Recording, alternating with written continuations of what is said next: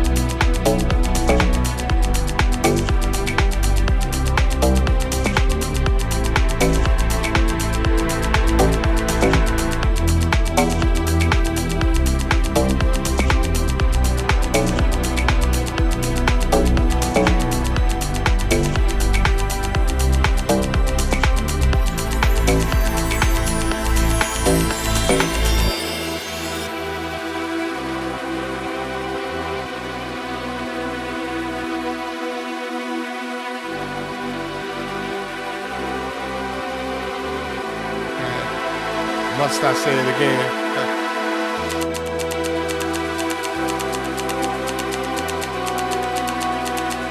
God made me funky.